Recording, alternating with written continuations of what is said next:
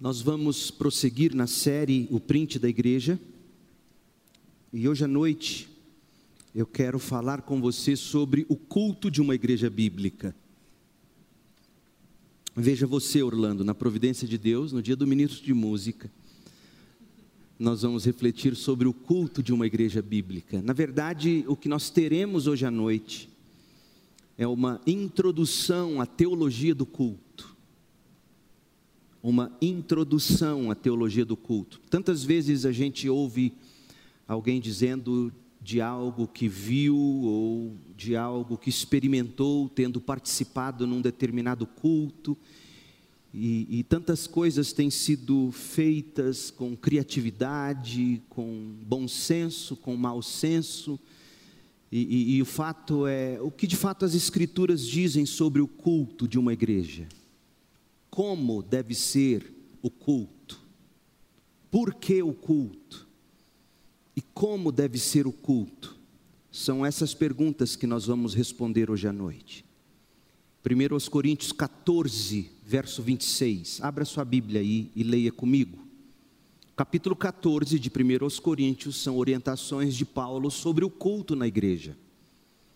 Geralmente nós lemos esse capítulo e apenas nos preocupamos com o dom de línguas, quando na verdade Paulo está falando do dom de línguas no contexto do culto, línguas, profecias e demais dons espirituais.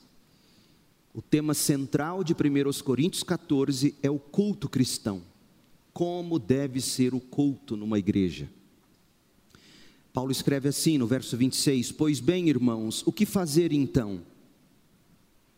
Quando vocês se reunirem, reunirem como igreja, reunirem em culto, quando vocês se reunirem, um cantará, o outro ensinará, o outro revelará, um falará em línguas e outro interpretará o que for dito, o que for dito. Pergunta: desses cultos todos que existem por aí, onde todos falam em línguas ao mesmo tempo.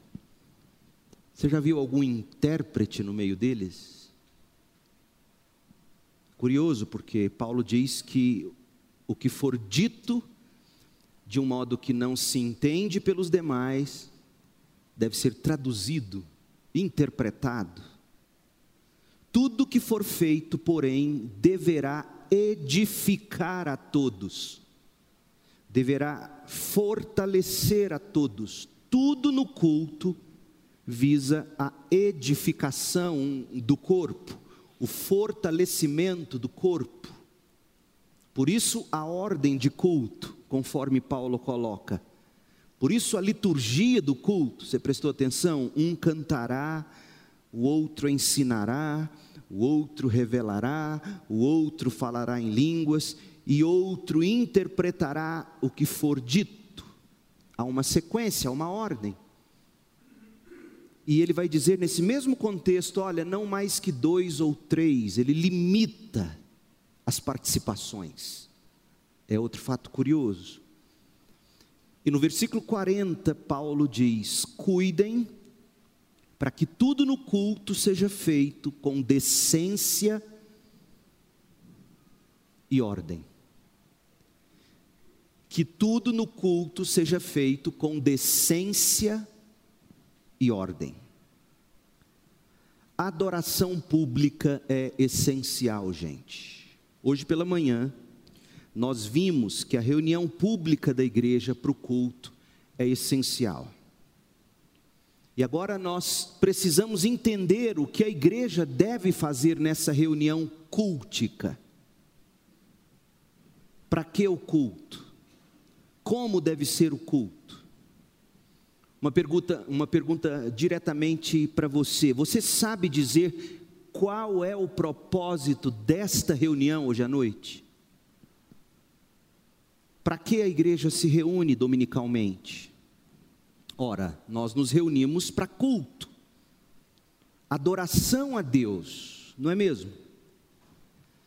Mas o que é culto? O que é adoração a Deus? Por exemplo, no texto que a gente leu em 1 Coríntios 14, Paulo diz que na reunião da igreja, no culto da igreja em Corinto, os irmãos deveriam ter uma ordem no culto, uma ordem de culto, de tal modo que tudo ali fosse feito para edificar a todos, fortalecer a todos, tudo deveria ser feito com decência e ordem. Preste atenção nas palavras aí, 1 Coríntios 14, 26. Quando vocês se reunirem, tudo que vocês fizerem deverá servir para edificar a todos, fortalecer a todos. Tudo seja feito com decência e ordem. Gente, se o culto é para Deus, se a adoração é a Deus, por que se preocupar com que tudo no culto seja feito com vistas a fortalecer, a edificar a todos? Se é para Deus, por que a preocupação com a edificação de todos? Decência e ordem para quê? Afinal, se vem do coração, por que impedir, por que limitar a expressão pública das pessoas no culto? A resposta óbvia é a seguinte: a edificação do povo, do povo de Deus no culto a Deus, glorifica a Deus. Decência e ordem contribuem para a edificação. Decência e ordem eliminam a confusão. Ponto. E isto glorifica a Deus. Ora, gente, certamente que há outras perguntas sobre a adoração, muitas outras, na verdade, especialmente no contexto de uma igreja local. Por exemplo, exatamente o que há na adoração corporativa, como nós estamos fazendo agora, na adoração pública, o que há na adoração pública que torna a adoração pública diferente de várias centenas de famílias reunidas ao mesmo tempo, por exemplo, cada uma na sua casa, acompanhando o culto online, adorando a Deus em família, em vez de estar todos juntos no mesmo local, no templo, adorando ao Senhor. O que, que, há de diferente entre essa reunião de todas as famílias da igreja no mesmo horário, no mesmo momento, mas cada uma na sua casa, com a sua família? O que, que há de especial no fato de que não, em vez disso, todos nos reunimos no mesmo lugar? O que torna, é uma pergunta, o que torna especial a presença do povo de Deus no templo ou no local de adoração? O que nós podemos fazer para ajudar uns aos outros a glorificar a Deus durante o nosso culto de adoração coletiva semanal? Ou seja, duas vezes no domingo. O que, que a gente pode fazer juntos para a gente ajudar uns aos outros a glorificar a Deus no culto corporativo? Obviamente que eu não vou poder responder nesta única mensagem a tudo o que há a dizer sobre a adoração na igreja local.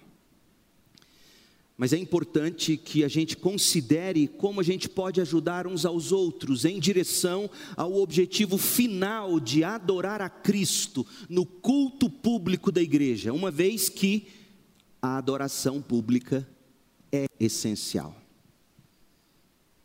Portanto, eu quero responder a duas perguntas inicialmente. Primeira, o que é adoração, e depois, num segundo momento, o que é adoração pública ou corporativa. Tá certo? O que é adoração? A primeira coisa a se fazer é entender o que é adoração. Desenvolver uma definição bíblica de adoração, gente, não é fácil porque não existe correspondência direta de qualquer palavra no grego, no Novo Testamento, com a palavra adoração em português. De fato, se você for num dicionário da língua portuguesa e buscar o verbete adoração, você vai ler algo do tipo culto público, reunião cultica. Não é fácil apenas olhando para palavras-chave no Novo Testamento tentar definir o que é adoração. É claro, no entanto, que a adoração se estende muito além do, do que acontece no prédio de uma igreja numa manhã e noite de domingo, e certamente vai muito além do louvor na forma de música. Vamos começar falando de adoração em espírito e em verdade.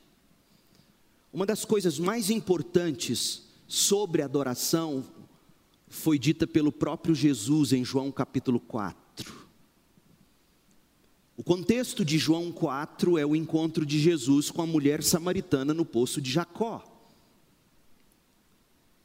Jesus alude, faz referência ao pecado da mulher samaritana.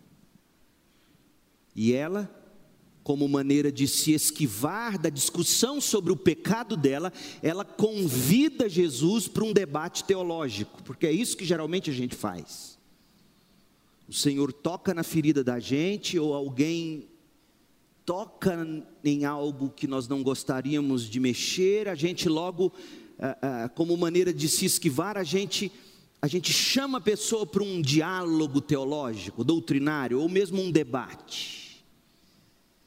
E a pergunta que essa mulher lança a Jesus, tentando se esquivar dos seus pecados, ou da conversa sobre eles, é mais ou menos a seguinte: olha, os crentes deveriam adorar em Jerusalém, como disseram os judeus, ou os crentes deveriam adorar nos montes gêmeos Gerizim e Ebal, aqui em Samaria?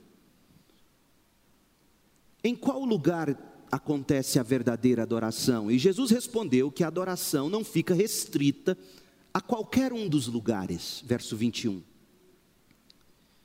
E então Jesus diz algo notável, leia, acompanhe na sua Bíblia, João 4, 23. Jesus diz: Mas está chegando a hora, ou seja, não depende de local, mas está chegando a hora, e de fato já chegou, em que os verdadeiros adoradores adorarão o Pai em espírito e em verdade. O Pai procura pessoas que o adorem desse modo, em espírito e em verdade, pois Deus é espírito e é necessário que seus adoradores o adorem em espírito e em verdade. Portanto, veja, ele repete duas ou três vezes.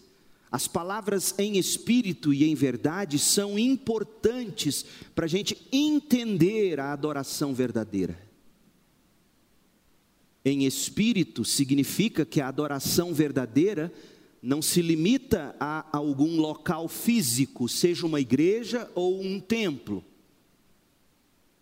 A adoração verdadeira ocorre no coração humano, isto é, o espírito humano vivificado, inflamado pelo Espírito de Deus, e portanto, não está confinada a verdadeira adoração a nenhum lugar sagrado em particular, é em espírito.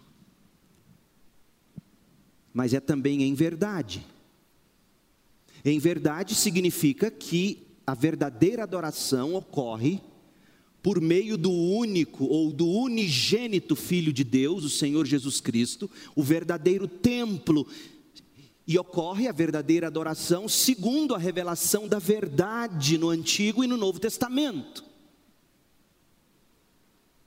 Então, adoração em espírito e em verdade tem a ver com um coração revivido pelo Espírito, inflamado pelo Espírito, informado pela verdade. Adoração no Novo Testamento. Outras passagens do Novo Testamento também ensinam sobre a adoração. Paulo escreveu em 1 Coríntios 10, 31, portanto, quer vocês comam, quer bebam, quer façam qualquer outra coisa, façam para a glória de Deus. Ou seja, do comer um miojo a cultuar numa igreja, tudo é para a glória de Deus. Desse modo, a adoração é uma questão de toda a vida do cristão. Adoração não é apenas um momento sagrado da semana em algum lugar sagrado. Romanos 12, 1, que foi citado pela Neila mais cedo. Veja, veja que interessante esse texto. Romanos 12, 1, eu leio na NVT. Portanto, irmãos, suplico-lhes que entreguem seu corpo a Deus. Essa é a verdadeira adoração, não é só o seu espírito. Paulo acrescenta mais do que Jesus disse. Até porque o propósito de Jesus não era falar da vida, já que para a mulher samaritana, quando você fosse ao local X ou Y, você ia como um todo. E Jesus então ali, ele está dizendo: olha, não é tanto o local quanto o que de fato está no coração que importa. Mas aqui Paulo ele diz que a adoração envolve a entrega do meu e do seu corpo a Deus. Não apenas o coração, não apenas as intenções, mas o corpo, o que fazemos com o corpo. Suplico-lhes que entreguem seu corpo a Deus por causa de tudo o que Deus fez por vocês. Que essa entrega seja um sacrifício vivo e santo do tipo que Deus considera agradável essa é a verdadeira forma de adorá-lo. Agora, essa expressão verdadeira forma de adorá-lo, em outras versões é culto racional. Lembra dessa versão? Culto racional. Mas, mas será mesmo que culto racional é o que está aí? Deixa eu ler o grego para você. Latreia culto, lógicos. Lógicos, você sabe o que é lógicos? Lógicos é lógica, razão, lógica. Portanto, a tradução é essa mesma. É um culto lógico, é um culto racional que agrada a Deus. Cristo o Cordeiro perfeito é o único sacrifício suficiente para nós. E a morte de Cristo cumpriu o sistema de adoração do templo do Antigo Testamento. Portanto, os sacrifícios que a gente oferece agora não são holocaustos. Antes, nós oferecemos todos os aspectos de nossa vida a Deus: o corpo, a vida palavras, posturas, nós somos chamados a oferecer todo o nosso ser, o que somos, o que fazemos, o que dizemos, o que comemos, tudo é entregue a Deus continuamente. E isso tudo, Paulo diz, é latreia lógicos, culto racional, culto lógico. É impressionante porque na maioria das igrejas, geralmente que você vai para um culto dominical, tudo o que acontece lá é qualquer coisa menos lógica. Não tem lógica no que acontece nos cultos. Na verdade, gente, a adoração está no centro do que significa ser cristão. João, apóstolo, resumiu a exigência que Deus faz à raça humana nos seguintes termos: Apocalipse 14, versículo 7. Olha o que diz, Apocalipse 14, 7. Temam a Deus, dizia em alta voz. Deem glória a Deus, pois chegou o tempo em que Deus julgará a humanidade. Adorem aquele que fez os céus, a terra, o mar e todas as fontes de água. Esse chamado à adoração não é apenas aos cristãos, é para a terra como um todo. E no fim, todos serão julgados com base em terem ou não terem adorado a Deus em espírito e em verdade. Então vamos, vamos buscar agora, à luz dos poucos textos que nós vimos e de toda a teologia bíblica, uma definição de adoração. Eu quero ler para você o que Carson escreveu, num livro dele, publicado pela Thomas Nelson, sobre culto, adoração, é um livro fenomenal. Como se chama mesmo o livro? Louvor, uma análise bíblica, da, da, da Thomas Nelson. E há um capítulo em que Carson ele define adoração. É um pouquinho extenso, preste atenção, eu vou ler para você, para você captar isso. A adoração é a resposta adequada de todos os seres morais e sensíveis a Deus. Adoração é uma resposta. de seres morais, de seres sensíveis à existência de Deus, atribuindo de maneira agradável toda a honra e valor ao seu Criador, precisamente porque o Criador é digno. Neste lado da queda, ou seja, nesse momento pós-queda em que vivemos, a adoração humana de Deus responde adequadamente às provisões redentoras que Deus proporcionou graciosamente. Ou seja, nós respondemos em adoração gratos pelo Cordeiro de Deus que viveu sem pecado, morreu como nosso substituto, foi sepultado e ressuscitou vitorioso. Então nós adoramos a Deus por essa provisão salvadora. Carson continua.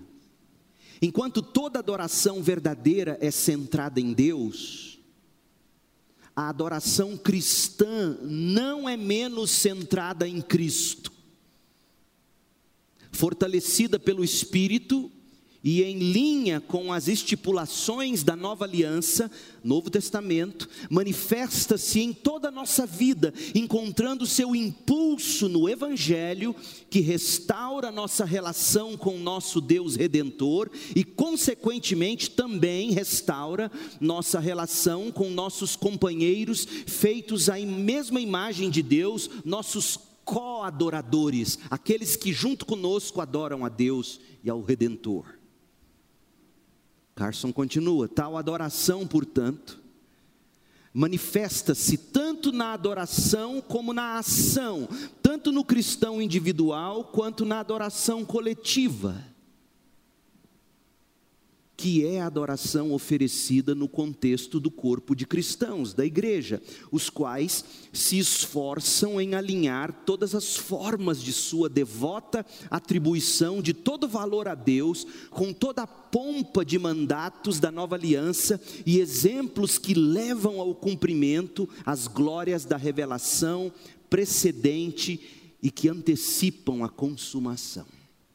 É denso mas é completa. Nós vamos desembrulhá-la. Mas antes, Timothy Keller define adoração simplesmente como ação obediente, motivada pela beleza de quem Deus é em si mesmo. Deus se revela em beleza, em formosura, em majestade, nós o contemplamos e nós então obedientemente rendemos adoração a Deus. Em outras palavras, gente, adoração é muito mais do que ser movido em nossos afetos, senão que certamente não é menos do que isso. Considerando tudo isso, Deixe-me resumir cinco coisas que nós podemos dizer sobre a natureza da adoração. E desse modo a gente desembrulha muito do que o Carson falou. Cinco coisas importantes. Primeira, preste atenção: a adoração é centrada em Deus. É a nossa resposta adequada à grandiosidade magnífica de Deus, ao esplendor glorioso de Deus, à majestade sublime do caráter de Deus. Um Deus que, conforme Carson escreveu, é deliciosamente digno de nosso louvor. A adoração vai além, gente, preste atenção. A adoração vai além de simplesmente saber como Deus é. Adoração significa que nós temos prazer naquilo que Deus revela dele para nós significa que nós temos prazer na perfeição dos atributos ou das qualidades de Deus. Deus revela para nós suas qualidades, os teólogos chamam de atributos. Deus revela sua bondade, Deus revela sua justiça, Deus revela sua beleza, Deus revela seu amor, Deus revela sua ira, Deus revela o seu ser e nós prazerosamente respondemos em adoração. Adoração é centrada em Deus. Tanto a sua adoração particular como a nossa adoração pública ou corporativa. O culto é centrado em Deus, não é centrado em nós. Por isso que nós abominamos cânticos do tipo: você tem valor, o Espírito Santo se move em você. Não. O valor de tudo é Deus. Ele é a nossa joia. Ele é o nosso tesouro. A adoração, em segundo lugar, é centrada em Cristo. Nós vemos isso muito claramente no Apocalipse capítulo 5, onde o leão da tribo de Judá que também é o cordeiro que foi morto. Ele é o único na criação que pode abrir o livro da história, pode quebrar os selos. Portanto, Cristo está bem no centro da sala do trono, um com o próprio Deus, Apocalipse 5, versículo 6. E Cristo é louvado como aquele que foi morto e é digno de pegar o livro e de abrir seus selos. E aí você vai notar algo interessante, a partir daí, no livro do Apocalipse, a adoração, conforme está posta em Apocalipse 7, versículo 10, a adoração é dirigida àquele que se assenta no trono e ao Cordeiro. A adoração do crente não é menos centrada em Cristo do que em Deus. Adoração centrada em Deus, adoração centrada em Cristo, onde entra o Espírito Santo. Terceiro, a adoração é capacitada pelo Espírito Santo. Paulo, Paulo diz isso mais claramente em Filipenses 3:3. Ouça, Paulo diz assim: "Pois nós que adoramos, entre aspas, entre parênteses, adoramos o Deus Pai, adoramos o Deus Filho, nós que adoramos, adoramos por meio do Espírito de Deus. Em seu próprio poder, ou em seu estado natural, a nossa mente, o nosso coração são incapazes de perceber ou de se deleitar nas excelências de Deus e de Cristo Jesus nós não amamos a Deus por natureza. Como lemos no culto, na liturgia do culto, nós o amamos porque ele nos amou primeiro. É o Espírito Santo quem nos regenera, nos dá a visão espiritual e nos traz da morte para a vida, coloca nos nossos lábios um novo cântico, e quando nós adoramos, nós não adoramos por nosso próprio poder, mas pelo Espírito de Deus que, que nos ilumina, que nos impele, que nos inflama e que nos mantém adorando. A nossa adoração é centrada em Deus, ela é centrada em Cristo, ela é empoderada ou capacitada pelo Espírito, mas em quarto lugar, a adoração abrange a nossa vida como um todo. Gente, adoração não é meramente cantar louvores a Deus. Adoração envolve ação. A adoração não termina com o que a gente diz ou canta. A adoração inclui o que nós fazemos e inclui como nós nos comportamos, mesmo quando ninguém está vendo. Em quinto lugar, a adoração é o deleite na beleza de Deus e de Cristo Jesus. É o desfrute, é o prazer de cantar sobre esse Deus, sobre esse Cristo. Agora ouça o que eu vou te dizer, muito importante. Adoração não é prazer na experiência de adoração. Na nossa cultura evangélica, a adoração muitas vezes se refere às experiências, às emoções que a gente experimenta enquanto a gente canta sobre Deus. E nós temos visto muitos, muitos, muitos que acabam adorando a experiência mais do que adoram a Deus e o Cristo. A verdadeira adoração cristã envolve a mente, lógicos, e envolve as emoções, o coração. Portanto, se a nossa adoração a Deus é tão emocional a ponto de ser desprovida de razão, ou tão cerebral a ponto de ser desprovida de paixão, então nós não estamos adorando de verdade. Paixão informada pela razão, razão inflamada com paixão. Essa é a adoração. E o conteúdo disso tudo não é a experiência, é o ser de Deus, é Cristo. A verdadeira adoração, ela é cerebral, como Paulo diz em Romanos 12, 1, latreia lógicos ou lógicos, culto racional, mas esse culto racional é apaixonado. Por isso que Jesus diz que os verdadeiros adoradores adoram em espírito e em verdade. Então, isso é adoração. Mas a segunda pergunta: o que é adoração corporativa? Isso aqui é muito importante. Adoração corporativa, gente, é simplesmente adorar publicamente a Deus com um grupo específico de pessoas. Digamos, em vez de vir ao culto no domingo, você reúne 10, 20 irmãos, vai para uma fazenda, vai para um parque e lá vocês fazem um culto.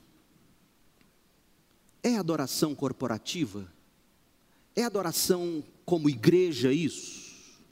Sim, é algum tipo de adoração, eu sei. Quer comam, quer bebam, quer façam qualquer coisa, façam para a glória de Deus. Tudo é culto a Deus. Mas Adoração corporativa é simplesmente adorar publicamente a Deus com um grupo específico de pessoas. Importa o que nós fazemos na adoração corporativa, mesmo que seja tudo de coração, digamos. Outra coisa, o que aconteceria se a nossa igreja decidisse fazer piqueniques, todos juntos? todos os domingos de manhã, fazer piqueniques no Parque Vaca Brava, em vez de nós nos reunirmos nesse prédio para o culto público. Nós ainda estaríamos nos reunindo e adorando juntos a Deus? Claro que sim. Então, essa, essa atividade se qualificaria como adoração corporativa, afinal, nós estaríamos fazendo o piquenique para a glória de Deus, estaríamos juntos como congregação ou não? E a resposta é: nós estaríamos adorando a Deus, mas não poderíamos dizer que é o culto da igreja. Como assim, pastor? Certamente há algo mais na adoração corporativa do que um piquenique de igreja, por exemplo. O que é adoração corporativa? Preste atenção, os reformados sempre definiram assim, à luz da Bíblia, e eu vou mostrar para vocês. Adoração corporativa é fazer juntos o que Deus deseja que façamos. Princípio regulador do culto. Deus mesmo regulou como Ele deseja que o culto corporativo seja. É pecado fazer um piquenique com a igreja num domingo? Não necessariamente. É algum tipo de adoração? Sim. Mas não é a adoração corporativa como deve ser, porque a adoração corporativa é fazer juntos o que Deus deseja que façamos. Porque a adoração corporativa não é fazer simplesmente juntos coisas relacionadas ou com conotação de adoração, como uma igreja. Adoração corporativa é fazer as coisas que Deus deseja que façamos quando estivermos reunidos como igreja. E isso não poderia ser mais claro no ensino das Escrituras. Quer ver uma coisa? Quer ver por quê? Primeiro, gente, existe uma diferença muito grande entre nós e Deus. Deus é infinito, onipotente, onisciente. Nós somos finitos, frágeis, ignorantes. Portanto, não podemos saber quem Deus é a menos que Ele próprio se revele a nós. E isso implica que também nós não podemos entender que tipo de adoração será agradável a Ele, a menos que Ele nos diga o tipo de adoração que Ele quer de nós. Está claro isso? Presta atenção, não é difícil, mas é fundamental. Preste atenção. Se Deus não revelar quem Ele é, nós não saberemos quem Deus é. E se Deus não revelar como Ele deseja que nós o adoremos, nós também não saberemos como adorá-lo. Nós somos seres carentes de revelação. Segundo, nós somos pecadores até o âmago, nós somos pecadores, como diria meu avô, até o caroço. Não apenas somos incapazes de determinar o que agradará a Deus na adoração, mas também que, sem a orientação divina, nosso coração naturalmente tenderia a se afastar da verdadeira adoração. Naturalmente, o nosso coração jamais vai caminhar na direção certa da verdadeira adoração. Olhe para os povos pagãos. Se Deus, primeiro, não se revelar como Deus, quem Deus é, segundo, não se revelar Salvador em Jesus Cristo, e terceiro, não revelar-nos dizendo-nos como Ele deseja ser adorado, nós estamos perdidos em nossos pecados. E terceiro, Deus se preocupa muito com a maneira como nós devemos adorá-lo. Deixa eu te dar um pequenino panorama bíblico para você entender que não vale apenas sua boa intenção no culto. Não vale apenas a sua boa intenção no culto. O que vale no culto é o que Deus quer que seja feito no culto. Lá no Éden, Deus olhou com favor para a oferta de Abel e rejeitou a oferta de Caim. Gênesis 4, de 4 a 5. Por quê? Porque há um tipo de adoração que agrada a Deus e um tipo de adoração que não agrada a Deus. No segundo mandamento, Deus proibiu a adoração por meio de imagens, deixando claro que Deus regula a forma como ele deve ser adorado. Êxodo 20, versículo 4. Quando o povo fez o bezerro de ouro, lá em Gênesis 32, veja, o povo não pretendia que fosse outro Deus. O povo estava adorando os deuses que os tiraram da terra do Egito, inclusive o Senhor Deus. Êxodo 32, de 4 a 5. No entanto, Aquele povo estava adorando a Deus de uma forma que Deus havia proibido.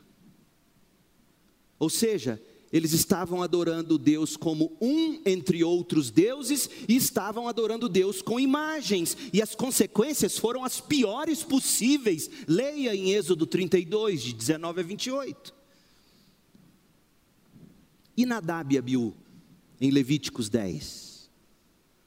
Nadab e Abiú trouxeram fogo estranho diante do Senhor, diferente do que Deus havia ordenado. Resultado? Deus matou os dois com fogo. Mas espera aí, era fogo do mesmo jeito, mas não era como Deus queria. Quando Uzá estendeu a mão para segurar a arca, a intenção de Uzá era boa, era que a arca não caísse no chão. No entanto, Uzá estava tentando servir a Deus, por assim dizer, de uma forma que Deus não queria ser servido.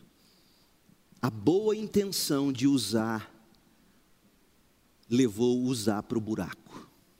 Olha o que se lê em 2 Samuel 6,7. A ira do Senhor se acendeu contra Uzá, e Deus o feriu por causa disso, e Uzá morreu ali mesmo, ao lado da arca de Deus. Adoração corporativa é fazer juntos o que Deus deseja que a gente faça, e não a nossa melhor criatividade, a nossa melhor intenção. Deus mesmo regula como Ele quer o culto. No Novo Testamento, Jesus rejeitou a adoração dos fariseus. E Jesus citou Isaías 29, 13. E olha o que Jesus diz em Marcos 7, versículo 7: Sua adoração é uma farsa. Quer dizer, havia uma adoração, mas era farsa, era falsificada. Por quê? Jesus diz: Porque vocês ensinam doutrinas humanas como se fossem mandamentos de Deus. A adoração corporativa é fazer juntos o que Deus deseja que façamos juntos. O ponto é que Deus não nos deixa livres para a gente improvisar no culto público. Deus não nos deixa livres para a gente inventar no culto público. Deus não nos deixa livres para a gente ser criativos na adoração corporativa. Não! É fogo estranho. É tocar na arca de um modo que Deus não quer. É idolatria no culto. Na verdade, Deus nos disse na Bíblia o que deve acontecer quando uma congregação se reúne publicamente com o propósito de adorar a Deus. Você sabia disso? Você sabia que quando você lê o Novo Testamento com a devida atenção, você vai percebendo aqui e ali elementos que faziam parte da adoração da igreja local no Novo Testamento, e portanto esses elementos são os elementos que Deus mesmo quer na adoração corporativa ainda hoje, até que Ele venha. Deixa eu te mostrar alguns deles. O que se deve fazer no culto público? Já que o culto público é fazer juntos o que Deus deseja que a gente faça. Por exemplo, você não vai ver nenhuma igreja do Novo Testamento realizando um culto público em piquenique no parque. Não, eles se reuniam num local separado para o culto. Quer fazer o piquenique? Glória a Deus, faça.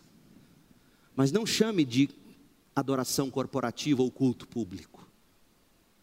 Faça para a glória de Deus, mas não é culto público. Não é pecado, mas não é culto público. Culto público é fazer juntos o que Deus deseja que façamos nos lugares dedicados ao culto, todos juntos. Primeira coisa, e o mais importante no culto público, a leitura da Bíblia publicamente. 1 Coríntios 4, 3, Colossenses 4, de 15 a 16, eles, eles liam a Bíblia no culto. Segundo, a pregação e o ensino eles pregavam a palavra de Deus, eles ensinavam a palavra de Deus. Atos 2, 42, 1 Timóteo 4, 13. Outro elemento do culto, a ceia do Senhor e a celebração de batismos. Você vê em Atos 2, 42, em 1 Coríntios 11. As ordenanças aconteciam no contexto do culto público. Outra coisa, encorajamento mútuo. Eles encorajavam uns aos outros e louvavam a Deus com canções. Efésios 5:19. As canções de louvor a Deus, mas, mas também como forma de encorajamento mútuo no templo, na congregação aconselhem uns aos outros, estimulem uns aos outros com salmos, hinos, cânticos espirituais. No culto, eles também oravam juntos, Atos 2:42. No culto, eles confessavam publicamente a fé juntos, 1 Timóteo 6,12. Para aqueles que não gostam, para aqueles que acham que não é espiritual, no culto, eles também realizavam eleições. Eles elegeram no culto, em Atos 1, 23 a 26, Matias para substituir Judas Iscariotes. Em Atos 6, de 5 a 6, eles elegeram os primeiros diáconos num culto público da igreja em Jerusalém. Assembleias para eleição dos oficiais é parte do culto.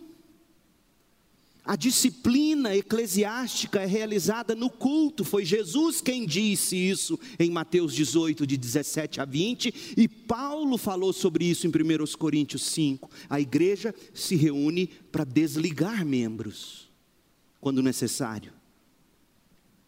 A igreja se reúne também para ofertar financeiramente. O ofertório é no culto. Você, você lê sobre o ofertório em Romanos 15, 16. Você lê em 1 Coríntios 16, de 1 a 2, dizendo que no primeiro dia da semana eles deveriam coletar as ofertas. Não é invenção de homens. No culto também lia-se cartas de recomendação. Sabia disso? Atos 18, 27. 2 Coríntios 3, 1 cartas de recomendação. No culto público dava-se avisos. Como assim, pastor? dava-se avisos e fazia-se saudações. Ora, leia a carta aos Romanos, por exemplo. A carta aos Romanos era para ser lida no culto público. E quando Paulo chega lá no capítulo 15, a partir do verso 23 até Romanos 16, 27, ele está mandando recado para um, recado para outro, saudação para o outro. É, é, ele está dizendo um pouco dos planos dele, o que, que ele pretendia fazer. Ele ia para a Espanha e para. Avisos, saudações no culto público no culto público, eles separavam e comissionavam missionários, Atos 13, de 1 a 3. No culto público, eles consagravam oficiais ao ministério, Atos 14, 23. No culto público, eles ouviam testemunhos missionários, como vocês ouvirão, se Deus permitir, domingo que vem pela manhã. Atos 14, 27. Gente, é claro, todos esses elementos devem ser infundidos com a verdade das Escrituras. Tudo isso tem que ser feito com decência e ordem para a glória de Deus e a edificação dos crentes reunidos.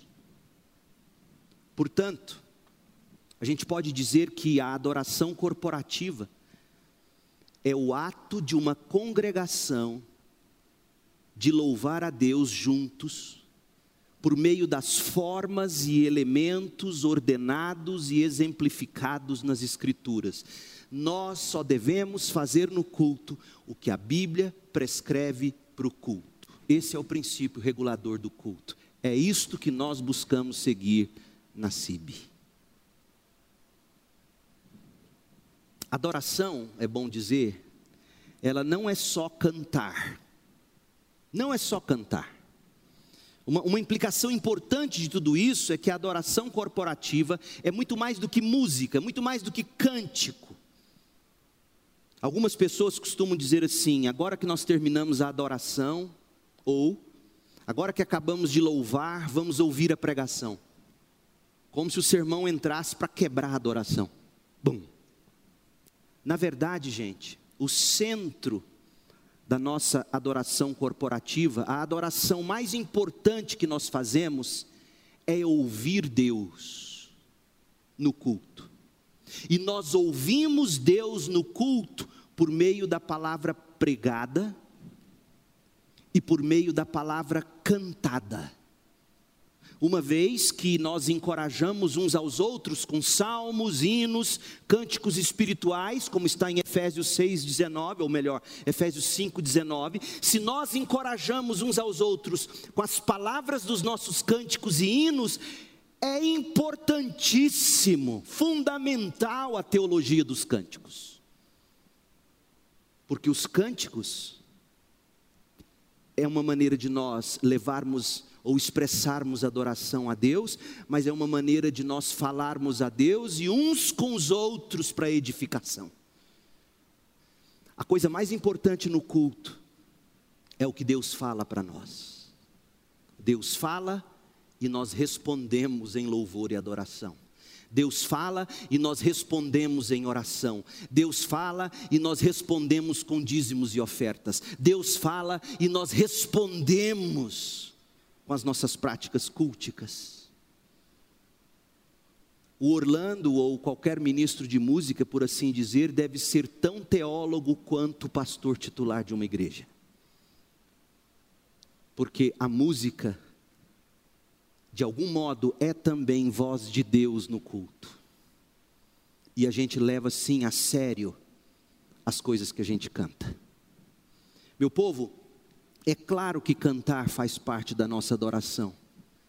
E Deus nos fez de tal forma que a música envolve profundamente o nosso coração e mexe com as nossas afeições. É por isso que a Bíblia nos manda cantar. Mas, embora cantar seja adoração, a gente nunca deve cair na armadilha de pensar que adoração é só cantar. Não é. E a última pergunta que eu quero responder com você. Primeiro, nós vimos o que é adoração. Segundo, nós vimos o que é adoração corporativa.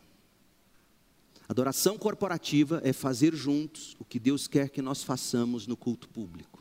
Por isso a gente presta atenção nos princípios reguladores do culto, ou seja, o que, que Deus, na palavra dele, define como elemento que deve fazer parte daquilo que juntos nós fazemos para levar a Deus como culto. Mas a última pergunta é a seguinte: o que faz a adoração corporativa ser única? Nós falamos muito sobre isso hoje de manhã, quando falamos da reunião da igreja. Mas deixe-me dar algumas pinceladas e, especialmente destacando a adoração corporativa. O que faz o culto público, a adoração dos crentes ser única? Primeiro, a adoração corporativa demonstra ao mundo nossa unidade para a glória de Deus. Gente, momentos a sós com Deus Momentos de adoração em família são momentos maravilhosos, indispensáveis de adoração. Contudo, há algo especial, algo especial em se reunir publicamente com toda a igreja para a gente adorar juntos, cantando, orando, lendo as Escrituras, pregando as Escrituras, ouvindo as Escrituras ilustrando o Evangelho através das ordenanças, confessando a nossa fé juntos, demonstrando ao mundo de uma forma única que nós somos unidos por nossa fé em Jesus Cristo. O que nos, o que nos cativa e o que nos coloca juntos nesta igreja não são interesses particulares, é Cristo, o Evangelho. Nós não estamos nesta igreja juntos porque ah, aqui nós somos mais tradicionais. Não, não é isso que nos une. Nós não estamos nessa igreja, não, porque nós somos mais contemporâneos. Não, não é isso que nos une. Ah, não, nós estamos nessa igreja porque ela sabe mesclar o antigo com o novo. Não, não é estilo de culto que nos une. Não é faixa etária que nos une. Não é ministério infantil que nos une, estacionamento, templo agradável, não é a estética da igreja que nos une, não são os programas oferecidos do berçário à terceira idade, não é isso que nos une e nos faz ser uma igreja, não é o serviço que prestamos que nos une. O que nos une é Jesus Cristo, é o Evangelho. E é espantoso para o mundo quando eles olham para uma igreja como uma, a nossa e conseguem ver idosos e jovens no, na mesma reunião. Cabeça branca e carequinhas que acabaram de nascer. Careca velho, careca novo. Gente cantando músicas e cânticos e hinos tão diferentes ouvindo um sermão longo e comprido numa era onde tudo não pode passar de 99 segundos. A igreja é um testemunho escandaloso para o mundo. Eles olham para nós e falam: o que que une essa gente? E o que nos une, gente, não pode ser Bolsonaro, não pode ser a pauta da direita. O que nos une é o Evangelho. E se você é de fato evangélico, se você é verdadeiramente evangélico, vai ter momentos que você vai parecer um de direita. E vai ter momentos que vão dizer, não, você é de esquerda. Vai ter momentos que vão dizer, você é arminiano. Vai ter momentos que vão dizer, não, você é calvinista. Nós somos bíblicos, evangélicos, e é isso que nos une. Nós somos tão diferentes e a reunião, o culto público, a adoração corporativa é um meio poderoso de dizermos para o mundo que nós somos um em Cristo para a glória de Deus. E como é que a gente faz isso? Como é que isso é possível? Qual é o segredo dessa unidade em Cristo? Deixa eu ler um texto para vocês, um só. Filipenses 2, abra sua Bíblia em Filipenses 2, verso 3. Qual é o segredo dessa adoração corporativa que demonstra ao mundo a unidade em Cristo para a glória de Deus? É tudo que falta no mundo, é tudo que o incrédulo não tem, é tudo que o mundo não é ou faz. Filipenses 2, 3. Não sejam egoístas Não tentem impressionar ninguém. Ô oh, meu povo, se há algo que stories de Instagram faz e serve é para impressionar todo mundo. As pessoas usam stories e Instagram para impressionar os outros. Não sejam egoístas, não tentem impressionar ninguém, sejam humildes. E considerem os outros mais importantes que vocês, superiores a vocês. Não procurem apenas os próprios interesses. Culto tradicional, culto contemporâneo, não, só cântico, não, só hino. Não procure seus próprios interesses, preocupem-se também com os interesses alheios, tenham a mesma atitude demonstrada por Cristo Jesus. O mundo precisa ver isso e a adoração corporativa revela isso. Quando verdadeiramente somos uma igreja de bebês, crianças, adolescentes, jovens, adultos e idosos uma igreja de todos, de todos os gostos, de diferentes nacionalidades, homens e mulheres, escravos e livres, proprietários e funcionários registrados em carteira, não importa, não é. O que nos une é o Evangelho. Me fala de uma outra reunião pública no mundo hoje em que isso aqui é verdade é só na igreja local. E ainda, infelizmente, há igrejas que têm escolhido o público-alvo. Não, nós queremos alcançar aquele povo que, que, que, que só se reúne hoje em internet, por exemplo. Esse não é o nosso chamado. Nosso chamado é alcançar a todos. Porque esse que só vive em internet, ele precisa ser resgatado desse mundo virtual. E para que, que nós vamos dar para ele um outro mundo virtual que não existe? Percebe? Ele tem que ser resgatado dele mesmo, do gosto pessoal dele que está levando ele para o inferno. A igreja, a adoração corporativa, demonstra ao mundo que o que nos cativa, o que nos une é Jesus e o Evangelho. E o segredo é que a gente considera os outros superiores a nós mesmos. Segundo, a adoração corporativa permite que nos ajudemos mutuamente na adoração. Uma das, das grandes vantagens de nós adorarmos juntos como igreja é que a gente ajuda uns aos outros a compreender a glória de Deus a responder com alegria a essa manifestação. E sabe de que modo isso acontece? Isso acontece na estrutura dos nossos cultos de adoração. Acontece por causa da nossa liturgia ordenada, cadenciada, didática. No culto tem hora para todas as coisas, no culto tem decência e ordem. O nosso culto é latreia lógicos, é um culto racional. Isso acontece quando os músicos tocam seus instrumentos. Acontece no crescendo das vozes enquanto a gente canta juntos. Acontece esse, essa, essa ajuda que você recebe mútua na adoração, acontece quando outros oram e você ouve a oração dos outros. Quantos de nós não aprendeu a orar ouvindo o pastor orar? Ouvindo irmãos orarem? Ninguém nasceu sabendo orar, do mesmo modo que ninguém nasceu sabendo falar. E a gente aprende a orar, ouvindo outros orar. Papai e mamãe oram diante do filho, o filho aprende a orar. Os crentes novos escutam os mais maduros orando na igreja e eles aprendem a orar. Aprendem a ler a Bíblia aprendem a estudar a Bíblia, homens se preparam para subir neste púlpito e daqui pregar a palavra de Deus.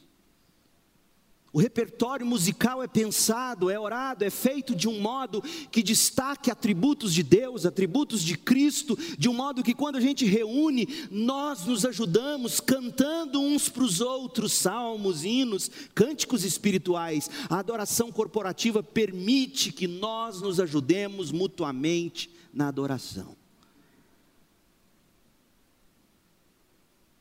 Por exemplo, uma das coisas que mais acontecem, infelizmente, é que quando você está atravessando algum problema, você se afasta da comunhão do culto. pois deveria ser a hora que você mais deveria estar no culto, porque o seu testemunho em meio ao sofrimento ensina outras pessoas. Meu Deus, eu sei o que o Marcos está passando, por exemplo. Eu sei o que ele está passando.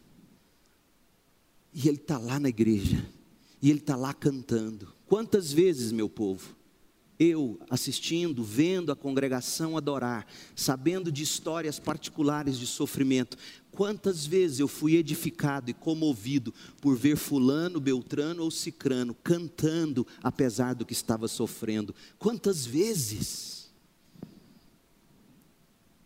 Na adoração coletiva, você olha para o outro e diz: Meu Deus, ela está cantando apesar de tudo que está passando. A gente ensina os outros. Então pense em quantos cultos corporativos nos ajudam e nos ensinam em todas as coisas. Deixe-me te dar algumas sugestões para você colocar em prática, de um modo a, a usar o culto público para você ajudar os outros. Primeiro, frequente regularmente os cultos. Segundo, chegue mais cedo, ore, ore, ore para se preparar, ore, ore pelo culto, ore pelo que vai acontecer. Cante com alegria, igreja, cante com alegria, cante alto, bem alto. Não estou não tô instigando a bagunça e o barulho, com decência e ordem, mas cante alto, cante com alegria, cante de coração terminado o culto, fale sobre tudo que você ouviu da pregação ou das músicas que foram cantadas, mas fale de um modo a, a expressar louvor, a edificar, a abençoar e ser abençoado. Expresse alegria um ao outro durante o culto. Não dá para fazer isso com máscara, eu sei, mas tenta mexer o olho para eles verem que você está sorrindo. Tem gente que no culto é assim, Dá medo de chegar perto de alguns bulldogs. Uns, tem uns que acham que é pitbull, mas é uns pincherzinho, mas pincher também dá medo. Pincher morde. Então seja, seja doce, seja agradável, seja sorridente, seja alegre, dê boas-vindas àqueles rostos diferentes do seu, ou de gente que você não conhece ao redor. Esteja atento, faça anotação. Faça anotação do sermão. Promova uma cultura de devoção. Gente, você precisa se lembrar de que o autor dos de Hebreus nos diz que a gente tem que pensar em como motivar uns aos outros na prática do amor e das boas obras, Hebreus 10, 24. E isso certamente inclui ajudar uns aos outros na adoração corporativa. Como eu vou hoje no culto público, além de adorar a Deus, além de ser edificado, como eu vou buscar a edificação dos outros que estarão comigo? Você já veio para o culto pensando nisso? Duvido. Duvido que isso é natural para você.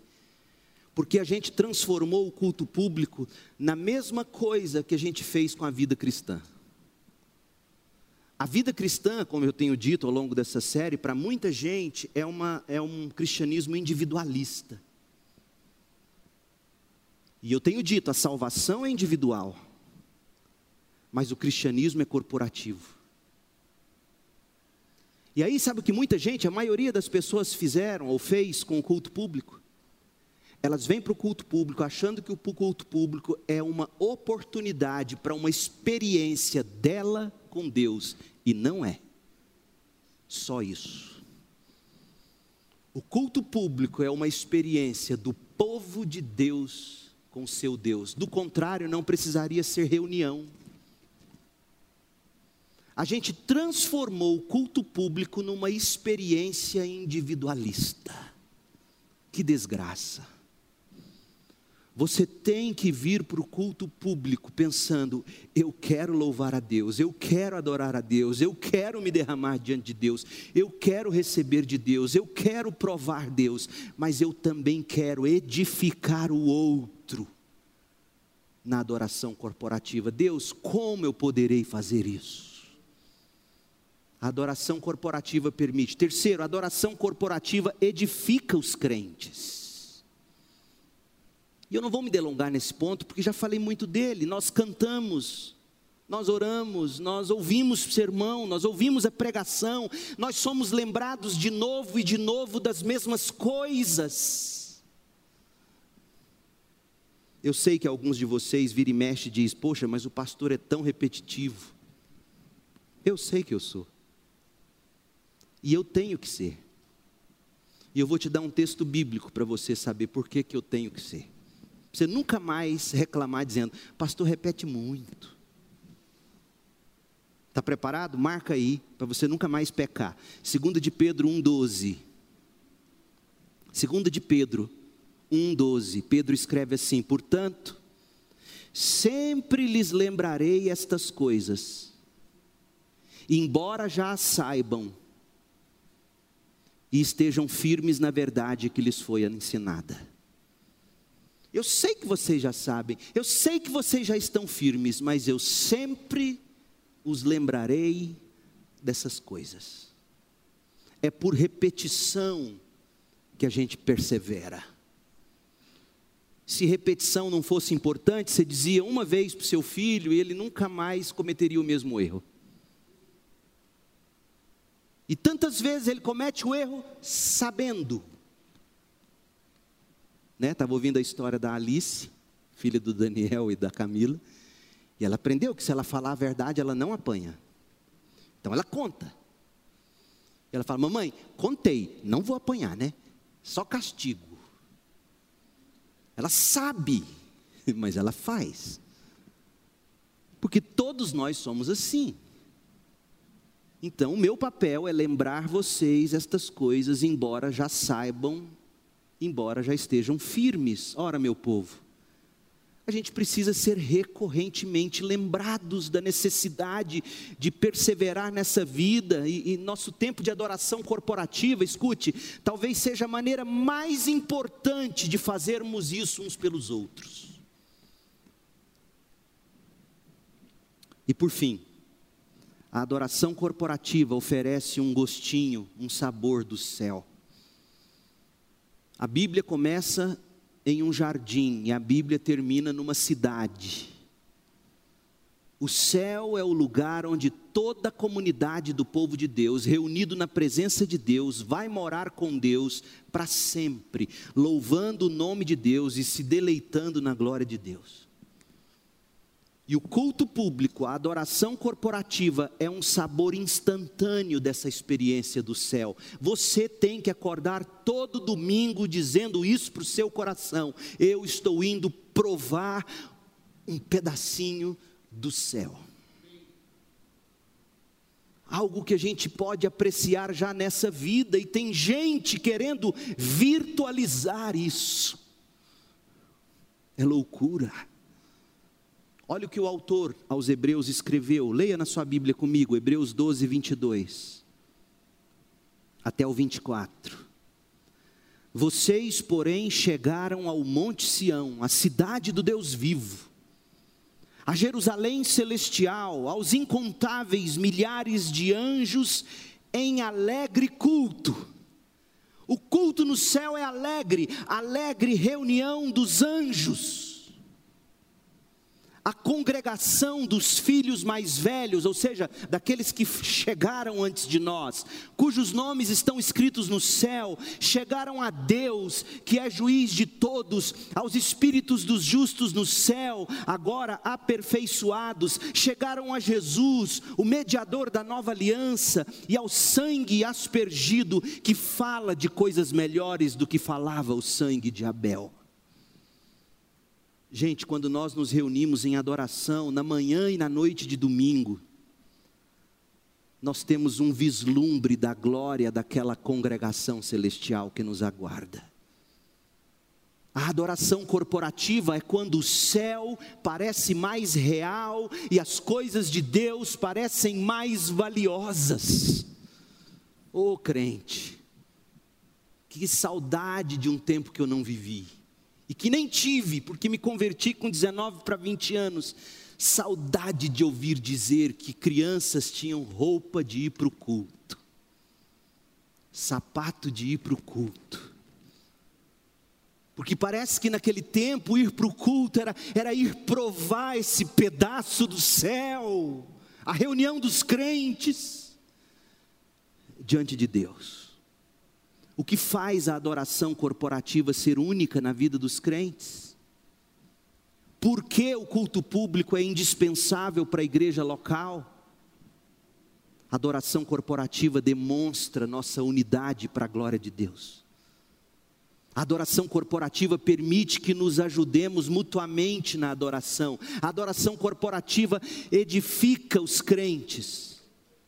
A adoração corporativa oferece um sabor do céu. E ouça, ouça, em tudo isso, enquanto vivemos tudo isso, a adoração corporativa se torna um testemunho para este mundo quebrado. Porque este mundo está em busca de uma terra feliz esse mundo está em busca de um momento de gozo. Se não fosse assim, não estariam todos desperdiçando a pandemia, já comprando abadá para carnaval. Todo mundo com sede de alguma experiência que os façam sair dessa vida quebrada, escura do pecado.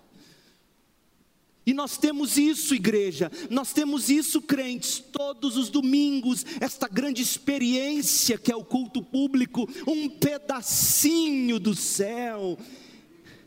E crente fazendo bico, muxoxo. Ah, para quê? Você não tem noção. Pai, perdoa esses, eles não sabem o que falam. Apesar da quebradeira e da escuridão desse mundo tenebroso, gente, nós fomos feitos para o céu. E quanto mais agirmos à luz dessa verdade, melhor usaremos esta vida para a glória de Deus. Portanto, a gente precisa ser lembrado, todos os domingos, a gente precisa ser lembrado dominicalmente de como será louvar a Deus para sempre, com o povo de Deus reunido diante do trono do Cordeiro de Deus. A vida é difícil, gente, eu sei.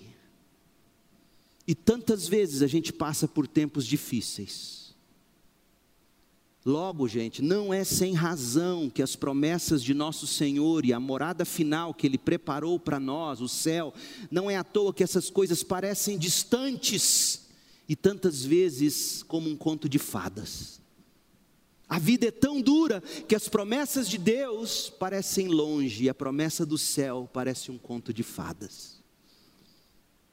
É por isso que a gente precisa aprender a saborear os momentos quando nós nos cercamos de irmãos e de irmãs em Cristo. Dominicalmente, homens e mulheres, pequenos e grandes, novos e velhos, extasiados com a beleza de Jesus.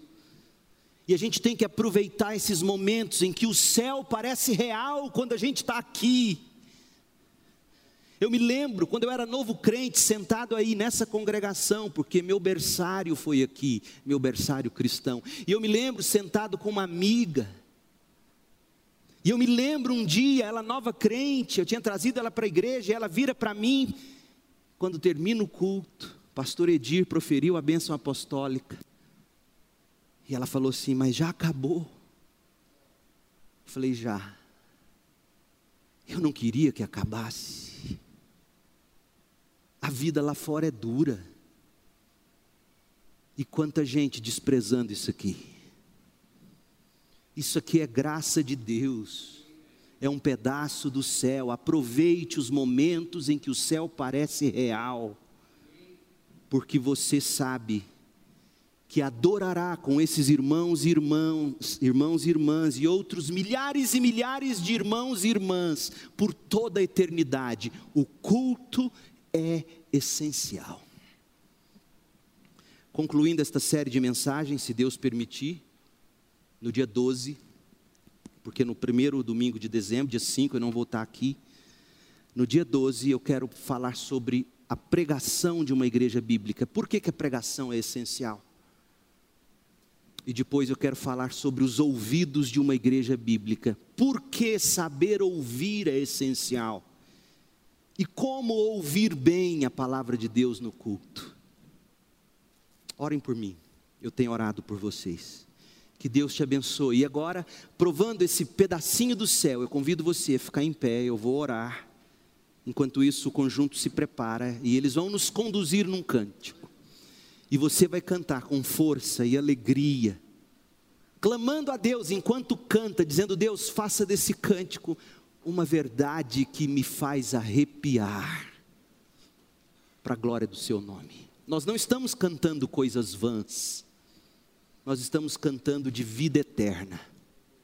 Ó Deus, em nome de Jesus, que o nosso coração se inflame de novo e de novo para o culto corporativo da igreja.